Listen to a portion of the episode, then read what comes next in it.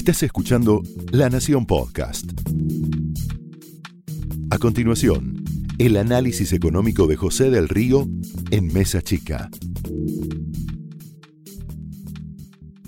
Y te decíamos que la Argentina es el reino de la improvisación. ¿Por qué? 200 días de encierro, ¿eh? parte de lo que se cumplió por estos días, 200 días de encierro que tienen que ver con un aislamiento que tenía como objetivo preservar la salud. ¿Y qué pasa? La contradicción está cada vez más evidente. Está la búsqueda por la impunidad, por un lado, y está la gobernabilidad, por otro. En materia de gobernabilidad, hoy te dijeron que podemos volver a las clases. Si vos googleás el archivo hace pocos meses y hace pocos días, la respuesta de la mayoría de los funcionarios tenía que ver, sobre todo de los máximos funcionarios en la cartera de educación, tenía que ver con que faltaba una vacuna para poder volver a las clases. ¿Qué cambió? La opinión pública ya no resiste el no volver o no tener un plan de regreso a las aulas. No te lo digo yo, ¿eh? está medido por la mayoría de las encuestas que te dicen por qué baja la imagen del gobierno. Te decía, inseguridad, economía, y educación como otra de las variables por la falta de un plan. Se hizo mucho marketing de la falta de un plan económico como una variable positiva, porque no iban a los planes que ya no habían tenido éxito en el pasado. Sin embargo, hoy la Argentina te está pidiendo un plan. Te está pidiendo un plan de vuelo para las compañías aéreas que quieren despegar y quieren saber cómo van a hacerlo.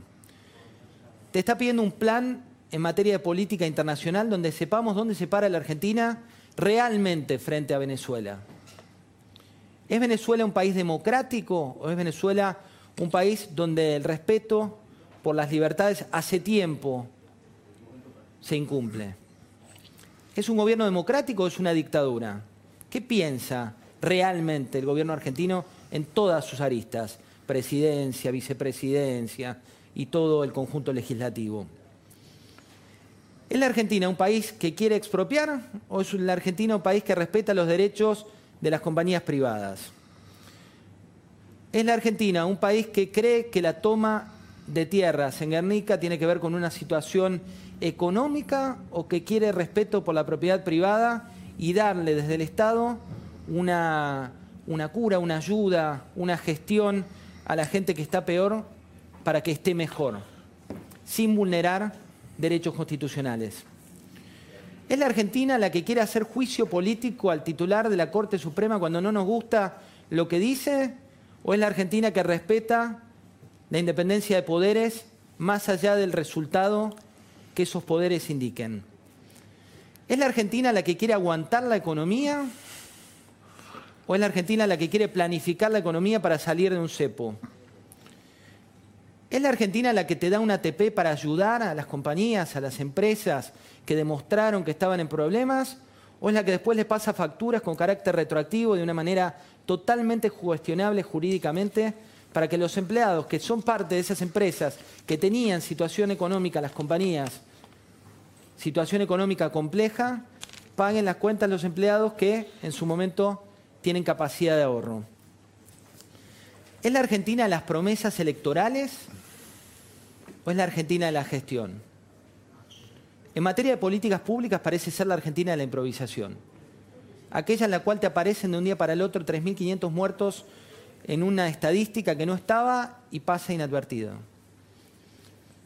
Es la Argentina donde la inseguridad, y vamos a hablar de esto con Carolina Píparo, está creciendo de manera sostenida, no solo con el caso que te contábamos hoy en la página de la nación.com del secuestro al médico cuando volvía, a su casa cuando de golpe pasó por una situación que la descompensación, mirá paradojas de, de nuestro bendito país, lo llevó a salvarse de una situación aún más compleja. ¿Es la Argentina de la inseguridad cada vez más violenta? Donde el victimario es víctima y la víctima es victimario. ¿Es la Argentina que no tiene reglas la que queremos? Muchas preguntas, pero también tenemos otra Argentina que te muestra que con esfuerzo los logros llegan. Hoy tenés la Argentina también de Diego Schwartzman, que le ganó a Dominic Thiem, y llegó a las semifinales, ¿eh? llegó al top ten del tenis mundial después de un resultado que tiene que ver con esfuerzo, con constancia, con mérito, con sacrificio, con una familia que acompaña, con humildad. La misma humildad que demostró Nadia Podoroska, que también llegó a semifinales, ¿eh? le ponía Sebastián Toroque en su crónica, silbó bajito, llegó silbando bajito a París. Esa es la Argentina que nos gusta, ¿no? La que no ostenta, la que no es for export, de decirte DM2. Es esfuerzo, constancia, trabajo, pasos, y lo decía la propia Podoroska, que en un contexto donde la Argentina la está pasando tan mal, y no se refería a la grieta política, se refería a la unidad de los argentinos como tal, que mandaba una buena noticia en un contexto tan difícil. También es la Argentina de Silvina Moschini, con quien vamos a hablar en un rato, que lidera la economía de género Generogy Works, que es una compañía que pensaba integrar a las mujeres de todo el mundo al mercado del trabajo y ahora una nueva empresa que la convirtió en la primera Argentina en gestar una compañía que vale más de mil millones de dólares. Y vos me dirás, ¿qué me importa a mí que valga más de mil millones de dólares?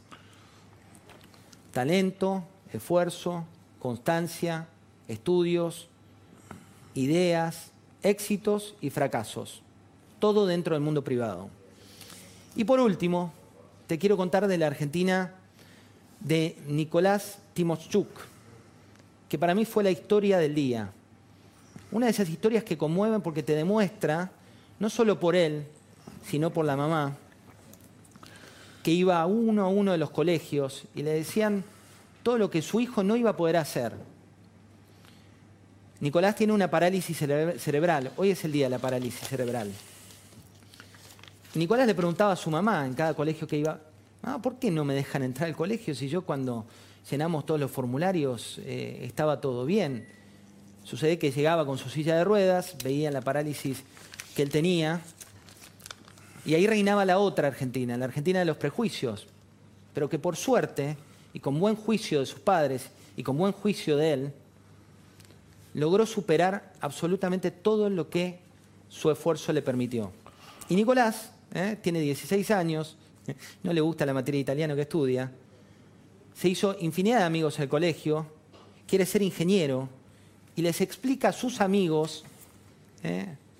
matemática y les explica a sus amigos química en los recreos, que extraña porque ahora los tienen por Zoom, pero no encontraba vacantes. No encontraba vacantes en los colegios. ¿Por qué no me quieren? Fue la frase que él utilizó. Y te repito lo que le dijo la madre. A él le decían todo lo que no podía hacer. Y finalmente pudo. Tal vez es una lección para la Argentina de todo lo que podemos hacer con esfuerzo, con mérito, con constancia y sin echarnos a ver la Argentina de la improvisación. Esto fue el análisis económico de José del Río en Mesa Chica, un podcast exclusivo de La Nación. Escucha todos los programas de La Nación Podcast en www.lanacion.com.ar. Suscríbete para no perderte ningún episodio. Estamos en Spotify, Apple Podcast, Google Podcast y en tu reproductor de podcast favorito. Seguí escuchando La Nación Podcast.